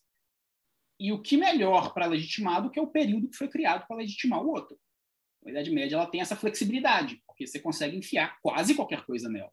Não é à toa que você vai legitimar desde o New Wave até a sociedade Tule, na Idade Média, com base em coisas diferentes e pronto. Então, eu acho que vem daí. E uma coisa sintomática disso é se você for no site do Instituto Lux, ao menos que eles tenham mudado, tem lá um sobre nós. Desse sobre nós, eles tiraram o nome do, do Vander Pugliese, que era um nazista, obviamente, mas ainda tem o fundador. Acho que só tem ele, inclusive. E se você clicar no nome dele, abre um, um PowerPoint, não é nem um PDF, é um PowerPoint sobre a vida dele. É maravilhoso. E a primeira informação do PowerPoint é que ele é descendente de italianos, de uma longa uma família italiana e por aí vai. Ou seja, é a necessidade de se justificar europeu. E eu acho que a tara com a Idade Média vem daí. É o, o, o movimento, se tem um movimento pós-colonialista, tem um movimento pró-colonialista, e eu acho que é, passa por aí. Que é a ideia de, não, nós não somos América Latina, nós não somos, nós somos europeus. É o Império Brasileiro, é, é, é Portugal é América que no caso dos Estados Unidos é um pouco diferente, porque eles não vão se ver como ingleses, mas não deixa de ser a mesma linha do nós somos a herança do velho mundo. Nós não somos vítimas do velho mundo, nós somos a herança. E eu acho que por isso a Idade Média.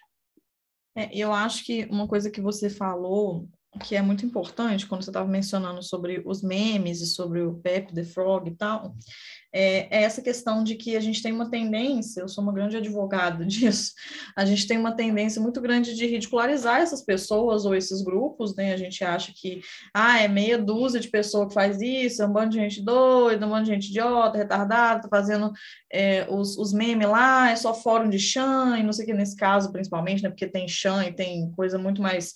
É, underground envolvida, né? É, a gente tende a ridicularizar isso e não levar a sério esses discursos e principalmente essas pessoas.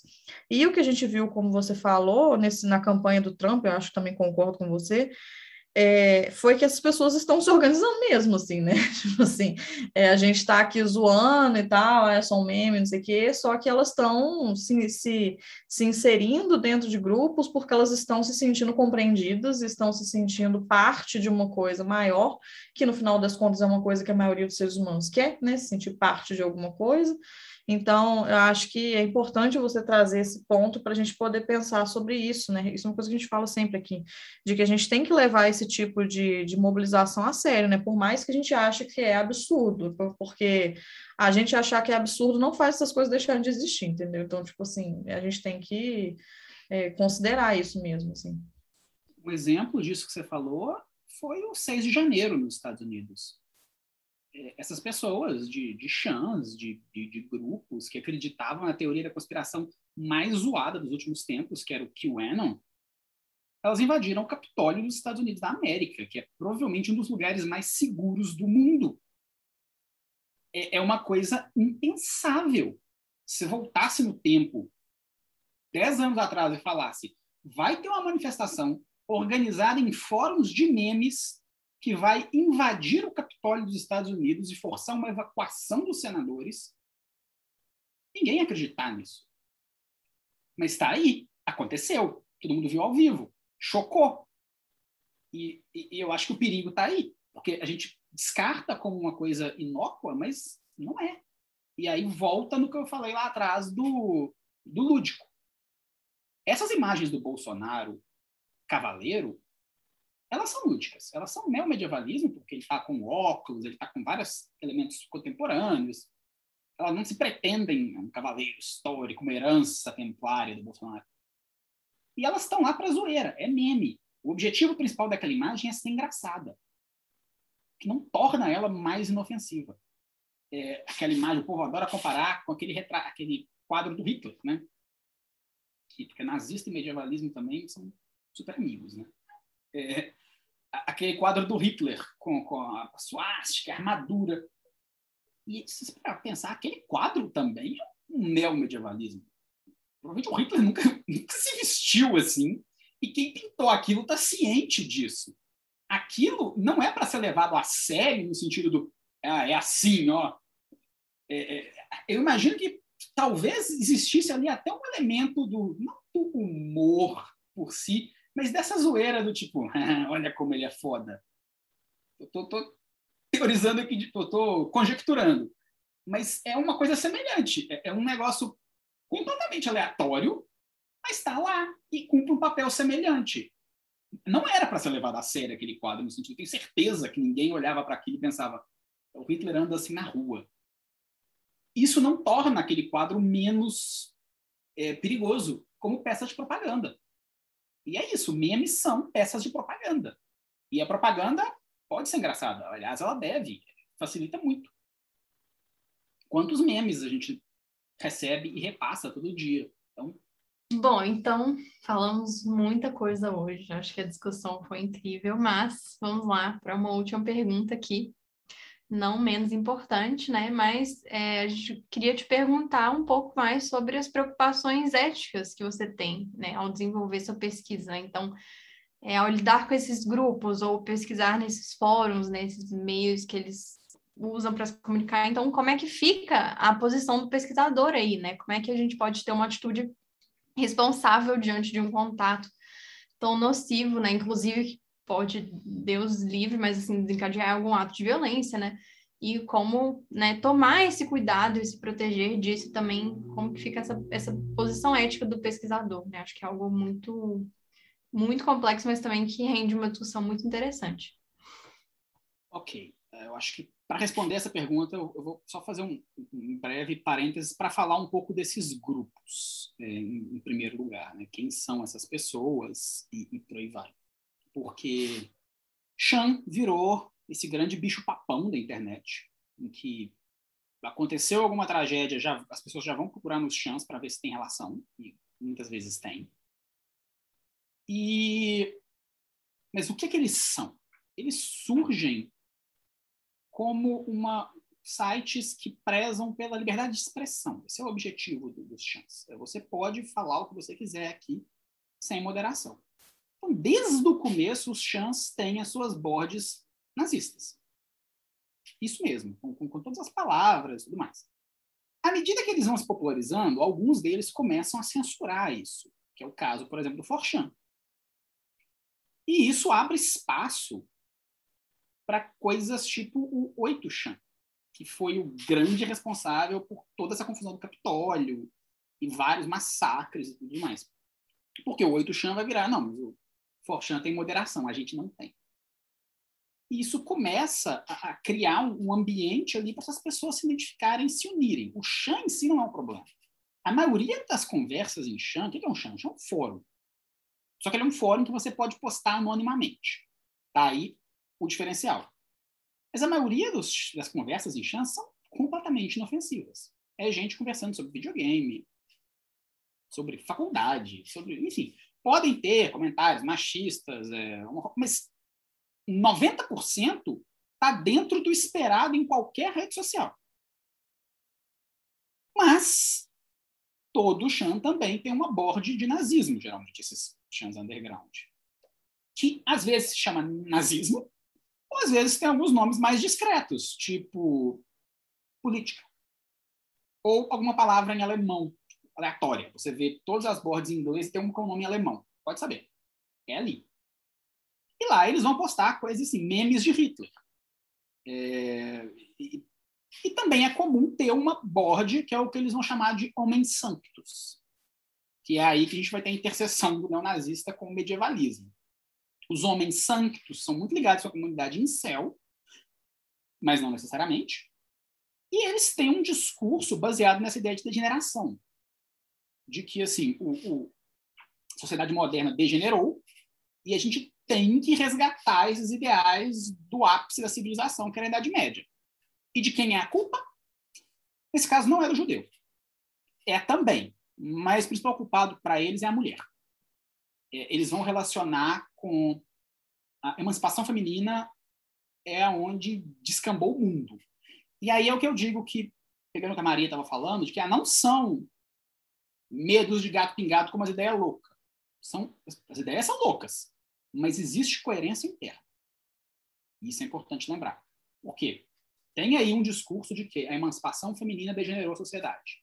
E tem autores que falam disso. Tem livro, e as pessoas leem, as pessoas sabem do que elas estão falando. Está errado, mas elas conhecem a, a, a literatura, por assim dizer.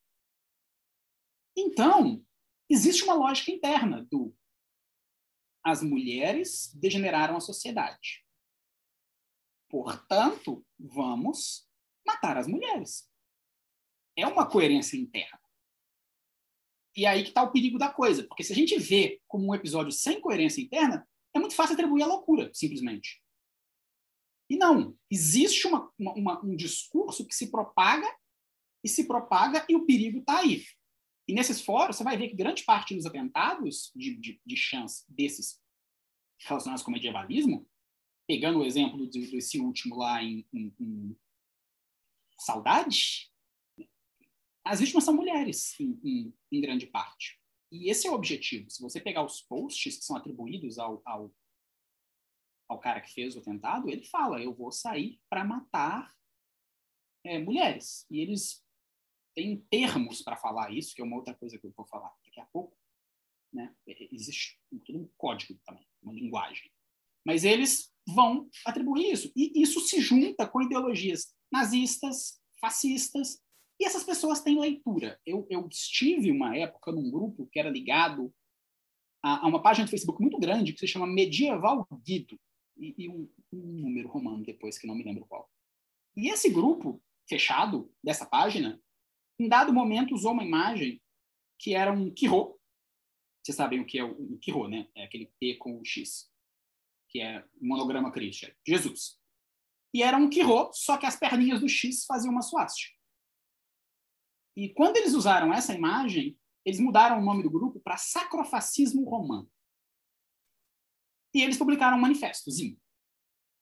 E aí esse é o tipo de coisa que na hora eu bati o olho e fiquei, puta que pariu. Sacrofascismo romano. Que loucura. Mas aí eu fui dar uma olhada e essa pessoa não inventou esse termo, não. Existe um livro, Sacrofascismo Romano, que foi escrito por um italiano e foi dedicado ao Mussolini. Então, não são ideias soltas que vão aparecendo. Existem ideologias antigas aí no meio. É, e aí tem a professora Adriana Dias, que trabalha com essas células neonazistas e por aí, mais, e por aí vai, deu uma entrevista recente, inclusive, e ela mapeia várias e várias células. E essas células estão conectadas com esse pessoal, às vezes de maneira direta, às vezes de maneira indireta. Mas existe um intercâmbio. Então, você está lá na, na, na board de homens sanctos e, às vezes, vai aparecer o, o, o eventual meme nazista. E muito pautado nessa questão da estética. É uma estética nazista. Muitas vezes velada, porque se você abertamente virar e falar, eu sou nazista lá, talvez nem todos concordem com você. Porque para muitos Hitler foi um anticristo, sei lá o quê. Mas eles vão concordar em vários pontos, inclusive com o antissemitismo. É, então, esses grupos funcionam assim. E aí outra coisa que eu queria destacar é uma diferença de dark web, é, deep web e o que eu estou chamando de underweb. É, não é um conceito, eu, eu, inventei porque eu não achei outra palavra. Talvez exista, eu não conheço ainda. Mas o que, que é? Deep Web, todo mundo sabe, é aquela internet né, subterrânea que você não consegue acessar com o Google. Que você geralmente precisa de um navegador próprio e em alguns casos você precisa do link, né? Não tem nem como pesquisar, não tem indexação. Beleza. O que eu chamo de underweb engloba isso em alguma medida, mas não está lá. Se você for no YouTube, você acha neonazista. Você acha vários canais neonazistas. É muito fácil. E tem uma rede social russa que chama VK, que é dos criadores do Telegram, que se você quer, se, se existe algum discurso de ódio, ele está no VK. É, e está lá. Isso não está na Deep Web. Isso está no Google. Tem canais no YouTube que são bizarros, com, com temas de pedofilia. E não é só no YouTube. TikTok, todas as redes sociais. Se você quer, você acha. E aí que funciona a cooptação, porque as pessoas têm acesso a isso muito fácil. A sua avó mexendo no computador nunca vai achar a Deep Web, mas ela acha essas pessoas, essa underweb. E aí de uma pessoa passa para outra, que passa para outra, e aí você cai no chão da Deep Web. A cooptação funciona assim. Não existe um recrutamento ativo, pelo menos nesses grupos de, medieval, de medievalismo que eu estou falando aqui. Célula neonazista formal é outro rolê que eu não entendo. Mas esse pessoal, a, a cooptação é assim, ela é muito orgânica. E aí a outra grande questão que, que fica nas pessoas é: ah, mas são lobos solitários ou não? O termo lobo solitário, eu acho que ele foi ele foi completamente arruinado pelos usos que fizeram dele. Por quê? Porque tem até o meme, né? Lobo solitário é um terrorista homem hétero branco. Se você é um pouco menos branco, aí você é parte da Al-Qaeda. Fim. E em grande parte é assim que funciona. Como o pessoal desses terrorismos ligados ao medievalismo geralmente são homem hétero branco, europeu, tipo o cara lá de cometeu uma, o, o, Breivik, é, eles não são, o Breivik, que inclusive no julgamento fez a saudação nazista, e cena que foi capa de jornal na época, né, na que ele estava testemunhando, ele fez a saudação nazista, e escreveu um manifesto da nova ordem templária, na qual ele prega, entre outras coisas, combate aos judeus e as pessoas se armarem em casa é, o Breivik é um lobo solitário, né? Ele é branco. Não é bem assim. Por outro lado, é complicado falar de terrorismo organizado também. Porque tem uma grande diferença entre Al-Qaeda e o Breivik, eu acho. Uh, o Breivik talvez seja mais próximo do Estado Islâmico em forma de terrorismo. Por quê? Al-Qaeda treinava os seus agentes. E você recebe você, o terrorismo organizado, você tem uma missão. Maria, você vai explodir o Palácio Planalto. Aí a gente te treina, te ensina a fazer a bomba, arranja a sua entrada, você vai lá e cumpre as ordens. Ou então você, o, o IRA fazia isso também, você vai matar o político tal, é, é uma coisa encomendada. O terrorismo ligado a esses grupos de neomedievalismo ainda não é assim eles ainda agem de maneira autônoma na iniciativa. Então, eles são lobos solitários nesse quesito. Só que o, termo é tão carregado que é melhor não usar. Mas aí existe um conceito que eu gosto e que funciona bem para isso, que é terrorismo estocástico. O que é terrorismo estocástico? Terrorismo estocástico é a ideia de que se você propaga uma ideia extrema de ódio tanto eventualmente alguém vai agir. Por exemplo, pastor X tem na sua congregação, sei lá, 5 mil fiéis. E ele prega que pessoas de cabelo azul são o demônio encarnado. Todo dia ele prega isso. Todo dia ele prega isso. Estatisticamente, se a gente pegar essa congregação dele, e pegar as incidências de alguns transtornos psiquiátricos na população e transtornos não tratados, inclusive, não diagnosticados, invariavelmente você vai ter pelo menos, sei lá, cinco pessoas nessa audiência que têm alguma, algum transtorno, como, por exemplo, esquizofrenia, e nem sabem disso. Essa pessoa é mais propensa, de repente, a ouvir uma voz e, e, e seguir o que o pastor falou. Mas não precisa ser uma pessoa com nenhum tipo de transtorno, pode ser uma pessoa completamente normal, ou pode ser um psicopata. A questão é, à medida que a ideia se espalha e é repetida, estatisticamente se torna impossível que não vai ter um atentado terrorista. E aí entra o terrorismo estocástico, que é o que esses grupos praticam. Então, quando, a gente, quando eu falo que eles agem de maneira individual, a pessoa que fez o atentado lá em, em, em Saudade não agiu coletivamente. Ele foi no grupo e pediu dicas, pediu dicas, realmente. Mas ninguém ajudou ele na prática, ninguém facilitou para ele, ninguém deu o alvo para ele, ninguém falou nada do tipo. Mas o grupo reproduz tanto e tanto e tanto que mulher é culpada de tudo, mulher é culpada de tudo, que pronto, vou matar uma mulher. E, eventualmente, alguém clica isso na cabeça. Então, esses grupos são culpados de terrorismo estocástico, eu diria. E, e aí, pensando agora, respondendo a pergunta né, da ética e metodologia em termos de metodologia, eu acho que é uma coisa sofrida, porque eu acho que não tem como analisar isso só de fora. Em alguma medida, você tem que olhar como funciona dentro. O que traz todo um problema ético. Mas, além disso, eu acho que é importante lembrar isso que a Maria falou, que não são ideias soltas, que, que, existe, existem conexões ali que às vezes não estão visíveis em primeiro lugar. Você vai ver a pessoa falando uma coisa e você vai achar, nossa, essa pessoa inventou isso. Mas aí você vai procurar e provavelmente isso veio de algum livro nazista que sabe-se lá como essa pessoa teve acesso. De novo, voltando no Don Quixote. Não quer dizer que ela leu o autor nazista. Talvez ela tenha lido o que alguém falou dele num fórum, mas a ideia dele chega lá. E esses, essas pessoas, então, elas têm essas ideias. E esses fóruns, eles têm vários mecanismos para barrar identificação. Primeiro, o anonimato, que é o, o, o, mecanismo mais eficiente. Né? Você não sabe quem fez o post, ao menos que você seja Polícia Federal, um super hacker, que pode rastrear o IP, e mesmo assim, a pessoa provavelmente usou um VPN ou a LAN house, e você não vai achar a pessoa. Mas, além disso, eles têm códigos internos, eles têm linguagem própria. E essa linguagem própria varia de idioma para idioma. Então, o Chan, em inglês, fala de um jeito, em português fala de outro, e é quase como quebrar um código, às vezes. Dois exemplos bobos aqui. É, inclusive, pesados, talvez. Alguém pode se sentir ofendido, mas fica o aviso. É, essas pessoas se referem a uns aos outros aqui no Brasil como anões. Por que anões? Vem de Anonymous, que na hora que eles postam fica lá Anonymous. Anonymous, em inglês, nos chans em inglês, virou Anon. Em português, anão.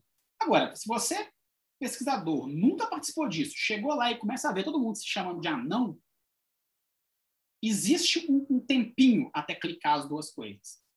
E isso vai ficando mais profundo. Por exemplo, eles se referem a mulher com alguns termos bem pesadinhos, mas que não parecem, se você olhar rápido. Um deles é depósito, que quem é mais novo, inclusive, eu não sou da época dessa gíria, do, do, dos fóruns da internet, mas vem de depósito de porra.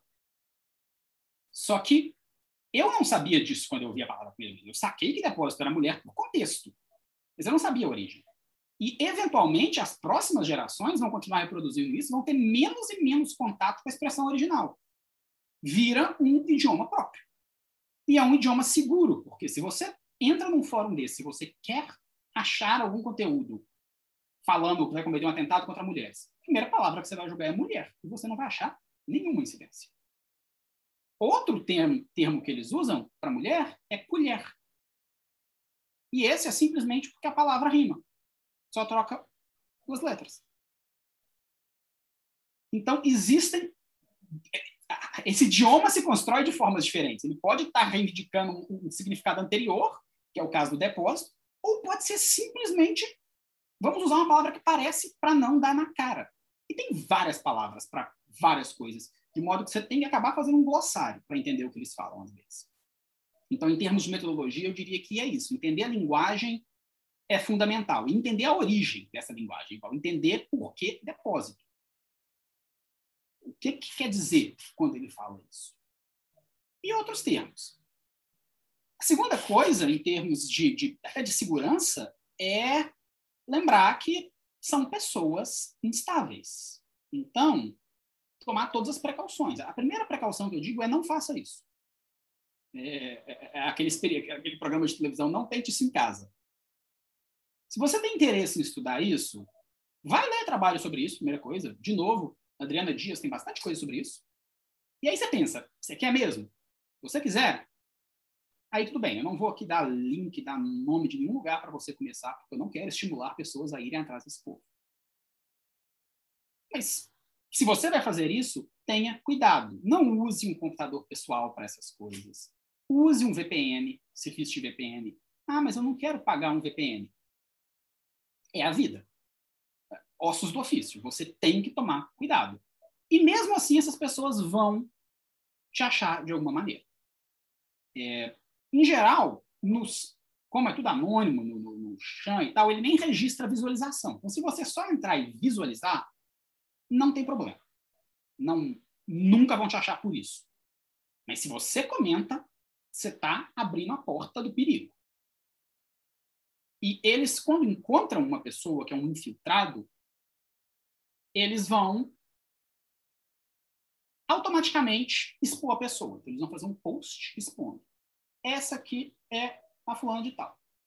fulano de tal tem tantos anos, mora em tal cidade, o endereço é esse, a rua é essa, o CPF é esse, ela tem o CNPJ tal porque ela tem uma loja de café. Eles acham. E eles vão te expor. E esse é o maior risco desses grupos. Eu tenho muito mais medo disso do que de alguém vir me matar. Porque isso é um perigo muito mais concreto, muito mais fácil. E mesmo que você não se exponha, que você não, fale nada, só de falar deles, igual eu estou falando aqui, igual eu tenho coisas no meu academia sobre isso, eles te acham. A, a, a, TFP me achou. E a TFP me monitora. É, eu, eu por meu nome no Google, uma das coisas que aparece é uma lista do, do site da TFP de pessoas que falaram do, do Plínio Correia recentemente. Tá lá. Pronto. Não falaram mal de mim, não, não me agrediram, nem nada. Mas tá claro que eles sabem quem eu sou. E eu não sou ninguém na fila do pão. Imagina como é, de novo, a Adriana Dias, que, que, né? E o que dá um pouco de segurança, mesmo que ilusória, o fato que eles não são organizados. Porque se fosse uma organização terrorista mesmo, se fosse o IRA lá no, no auge, ou o Estado Islâmico, e eu falar mal deles, ou o cartel mexicano, teve um youtuber que morreu por isso tem pouco tempo. Eles mandam alguém na minha casa e se alguém me mata, acabou. Essas pessoas não, porque eles vão falar, ah, vamos te matar. Mas eles não mandam ninguém. Então fica a critério de alguém tomar atitude. O que é perigoso, porque você não sabe quem próximo a você está lá. Pode ser que um colega de fafiche esteja lá, e um dia ele vai sacar uma arma e dar um tiro. Mas é um risco muito menos concreto do que expor seus dados, por exemplo, que é uma coisa que aí sim eles vão fazer com muita eficiência. E é por isso que, as, que eles nunca cumprem ameaças, geralmente. Eles ameaçam, ameaçam, ameaçam. Ameaçam a, a, aquela Lola lá, é, Lola, sempre esqueço o sobrenome dela, do, do, blog, escreva, Lola, escreva. E ela recebe ameaça de chão, no chão todo dia, falando que vamos matar essa feminista. Essa... Até onde eu saiba, o pior que deve ter acontecido é mandar um pouco para casa dela, porque eles adoram fazer isso. Mas ninguém deu um tiro nela, espero que nem dei. Mas eles só não deram o tiro porque eles não são organizados. A tendência é se organizar cada vez mais. E aí vem o dilema ético, porque uma vez que você está fazendo isso, você tem que se perguntar, e eu acho que essa é a pergunta de um milhão de dólares: até que ponto está aqui, estudando essas pessoas, eu não estou colaborando com elas? Aonde eu traço a linha de ser um espectador e um colaborador? E é um problema ético que que, que, que historiador não tem tanto, mas várias profissões como jornalismo e até polícia tem às vezes, que é eu estou lidando aqui, estou tentando extrair informação, até que ponto é ético eu, eu ver essas coisas acontecendo, até que ponto não é. E porque, querendo ou não, eu estou aqui no, no, no chão, eu estou aqui no fórum, às vezes você vai ver pessoas anunciando um crime. E aí você vai querer denunciar. E você vai denunciar, espero. E a polícia não vai fazer nada. Eu já mandei e-mail para a polícia. Olha, isso vai acontecer. Nada. E aconteceu. E aí haja Rivotril para tomar depois disso. E, e tirar alguns meses de, de, de férias. Então, não é uma coisa lúdica, não é uma coisa leve. Por mais que tenha seus momentos lúdicos, porque você, desenvolve um senso de humor com alguns absurdos que você lê ali. Mas é uma coisa real. Eles estão ameaçando pessoas e eles estão matando pessoas. E aí tem essa ideia de, ah, mas você está lá, você ibope. Isso é parcialmente verdade, mas não necessariamente. Explico. Durante a eleição do Bolsonaro, teve uma, uma moda, em algum momento, de que se a gente não falasse o nome dele, ele ia embora. Não sei se vocês lembram disso. Que era para substituir Bolsonaro por coiso. Porque aí o algoritmo não ia pegar. O algoritmo não funciona assim. Tá? É, o algoritmo não funciona assim mesmo. E a mesma coisa para esses grupos. Você fingir que o grupo não existe não está enfraquecendo ele. Do mesmo jeito que se você for lá no fórum anônimo e assistir e ver a discussão como anônimo, você não está contribuindo para esse site de forma nenhuma. Tá, tá dando mais um acesso, o que pode afetar o site em termos de anúncio, embora esses sites quase nunca tenham anúncios, porque qual marca vai querer se envolver com isso? Então, em geral, você não está ali interferindo. Isso é muito diferente de, por exemplo, curtir a página do Bolsonaro no Facebook. Aí sim você está dando apoio. Eu lembro na época da eleição, eu fui no meu Facebook para procurar quem curtiu o Bolsonaro para excluir. E eu encontrei um monte de conhecidos e amigos da Fafiche. E aí eu perguntei para cada um, por que você curte o Bolsonaro? E todos responderam, eu curto para acompanhar. Não, não faz isso, não curte para acompanhar. Aí sim você está alimentando o algoritmo. Você quer acompanhar o Bolsonaro? Eu acompanho. O que, que eu faço? A, a página do Facebook dele está nos favoritos do meu Chrome. Eu clico lá, eu já abro o Facebook dele. Mas eu não curti. Eu não dei esse número para ele. Mesma coisa com o YouTube. É, se possível, pirateie esse conteúdo. Baixe esse vídeo. Até porque ele vai ser apagado eventualmente. Baixe esse vídeo, que você não fica dando acesso. É, é entender essas diferenças. Pensa, pensa no exemplo do nazismo aqui. Uma, é como se você estivesse assistindo um discurso do Hitler. Se eu estou aqui na minha casa vendo o discurso do Hitler na TV, ou filmado, estou vendo o filme da, da Henry Feinstein, lá na, na época, talvez eu esteja dando ibope para ele. Talvez. Mas é uma coisa muito menos direta do que se eu for lá e pagar o ingresso para ver ele falando. E sentar na primeira fila e bater palma. E é isso que você faz à medida que você começa a engajar. E aí que está o perigo para mim, engajamento. Nunca engaje. Porque pode parecer um mecanismo muito eficiente de pesquisa fazer o que a gente chama de bait, que é eu entro num grupo de terraplanista e eu jogo uma, uma informação que eu não concordo só para ver a reação deles, para pescar as reações. Nunca. Primeiro, você está se expondo. Você está correndo um risco. Um risco para você e um risco para as pessoas que você conhece. Segundo, de um ponto de vista ético, isso é muito errado, porque você está é, é, induzindo a, a, testemunha. Você está ali contaminando a fonte. Ah, mas eu estou induzindo nazista a ser nazista. Tá. Mas você está induzindo. Você entende que no tribunal, por exemplo, se eu chegar e falar, ah, eu induzi o nazista a ser nazista, automaticamente você perdeu o caso. Mesmo que ele seja nazista, porque ele foi induzido. E terceira coisa, no momento que você está lá dando comentário, dando ibope, você está fomentando a discussão. E fomentando a discussão, você está fomentando o alcance. E aí a gente volta no terrorismo estocástico. Chegar num grupo de neonazista e soltar é, qualquer comentário do tipo, ah, eu não acho que judeu tem que morrer, e eles vão começar a me responder, isso pode ser o gatilho que falta para alguém ali sair na rua e matar um judeu. E, e eu acho que a questão ética está aí. O peso da questão ética está tanto na consciência, que vai pesar, porque você vai ver coisas horríveis e você não vai poder fazer nada. Você vai tentar, mas não vai conseguir. E está nisso também, de tomar todo o cuidado para não ser culpado de terrorismo estocástico por tabela. Porque é o que você faz se você começar a pescar comentários. E aí eu acho que só a última consideração aqui nisso é, na hora que faz essas coisas, printa tudo, salva tudo, toda a informação, manda para a polícia. Se você tiver algum contato na imprensa, manda. Se você não tiver, faça. A imprensa é muito mais provável de ver isso do que a polícia. E se a imprensa solta, a polícia vê.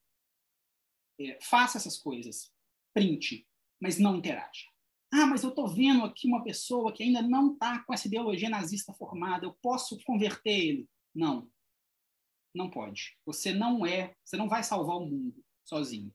Você talvez até possa, mas o risco que você está correndo não compensa. Se você quer trabalhar com cooptação, e tem gente que trabalha, tem canais no YouTube de gente que trabalha com cooptar neonazistas, racistas, para o lado bom da força, digamos, com técnicas de psicologia e tudo mais. É um trabalho muito bacana mas é um trabalho feito com todo o cuidado. Porque tudo que você precisa é falar, não, vamos bater um papo para mudar a sua ideia, e essa pessoa te dá um motivo. É, então, eu acho que é isso, gente. A conversa começa alto astral e ela termina com você pode ser culpado de terrorismo, né? Desculpa aí. Mas a tendência é sempre essa aqui. Assim, a gente Todos começa... os terminam assim, bege. A gente começa, então, tipo tá assim, boa tarde a todos e termina com então, gente. Hoje a gente vai tomar um rivotrilzinho aí e, e é isso aí, né? Bom, Luiz, eu acho que te agradecer demais por esse papo de hoje. Queria te perguntar se você quer falar mais alguma coisa, fazer mais algum comentário, se você está contemplado. Eu estou bem contemplado, já falei até demais. O único comentário que eu tenho a dizer é façam terapia. É o Nepate apoia essa causa. o apoia essa causa. Essa é uma causa que dá para defender. Mas, bom, eu acho que é isso, então. Muito obrigada de verdade. Eu acho que esse é um tema que suscita muita curiosidade, que pouca gente conhece aqui, principalmente no Brasil, né? É uma, um debate que está muito lá fora, a questão do medievalismo, do neomedievalismo. E eu acho que, assim, com essa conversa de hoje fica muito claro, né? Que todo caminho que é traçado até o passado, ele é sempre um caminho que é um exercício de poder, né? Assim, as pessoas é, agem em cima dos sujeitos do passado, em cima dos sujeitos do presente, e isso muitas vezes pode ser extremamente nocivo, porque as pessoas buscam recuperar né, uma certa legitimidade para ideias que são absolutamente nefastas, né? Assim, então, eu acho que é isso, né? Muito importante a gente pensar em como uma coisa que a gente comentou lá no início, a gente está falando de Idade Média, mas como isso está sendo usado, né? É, o passado ele é sempre usado, né?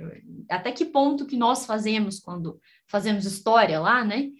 É, é um uso do passado, talvez, mas com um compromisso ético muito específico, não é? E não só historiadores fazem esse tipo de coisa, né? Existem várias pessoas que utilizam a história de forma idônea, mas não são todas. E é por isso que a gente tem que refletir sobre isso, por menos que nos pareça um link direto, não é? Como, por exemplo, a Idade Média, mas ela está lá sendo usada para fins muito, muito terríveis.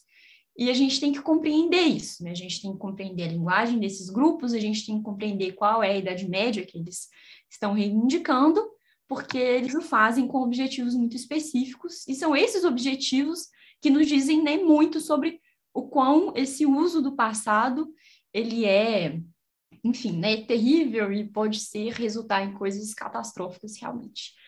Mas, bom, acho que é isso. Obrigada de novo, de verdade, por essa conversa. E eu acho que é isso, né, gente? Mais alguma coisa? Não, é não contemplada, é isso. Obrigada por, por ter vindo aqui conversar com a gente. Então é isso, ouvintes. Na próxima a gente continua aí na Bad Vibes, como sempre. Já preparem aí as drogas de preferência. Beijo, tchau. Tchau, tchau. Tchau. Até mais. Obrigado pelo convite de novo.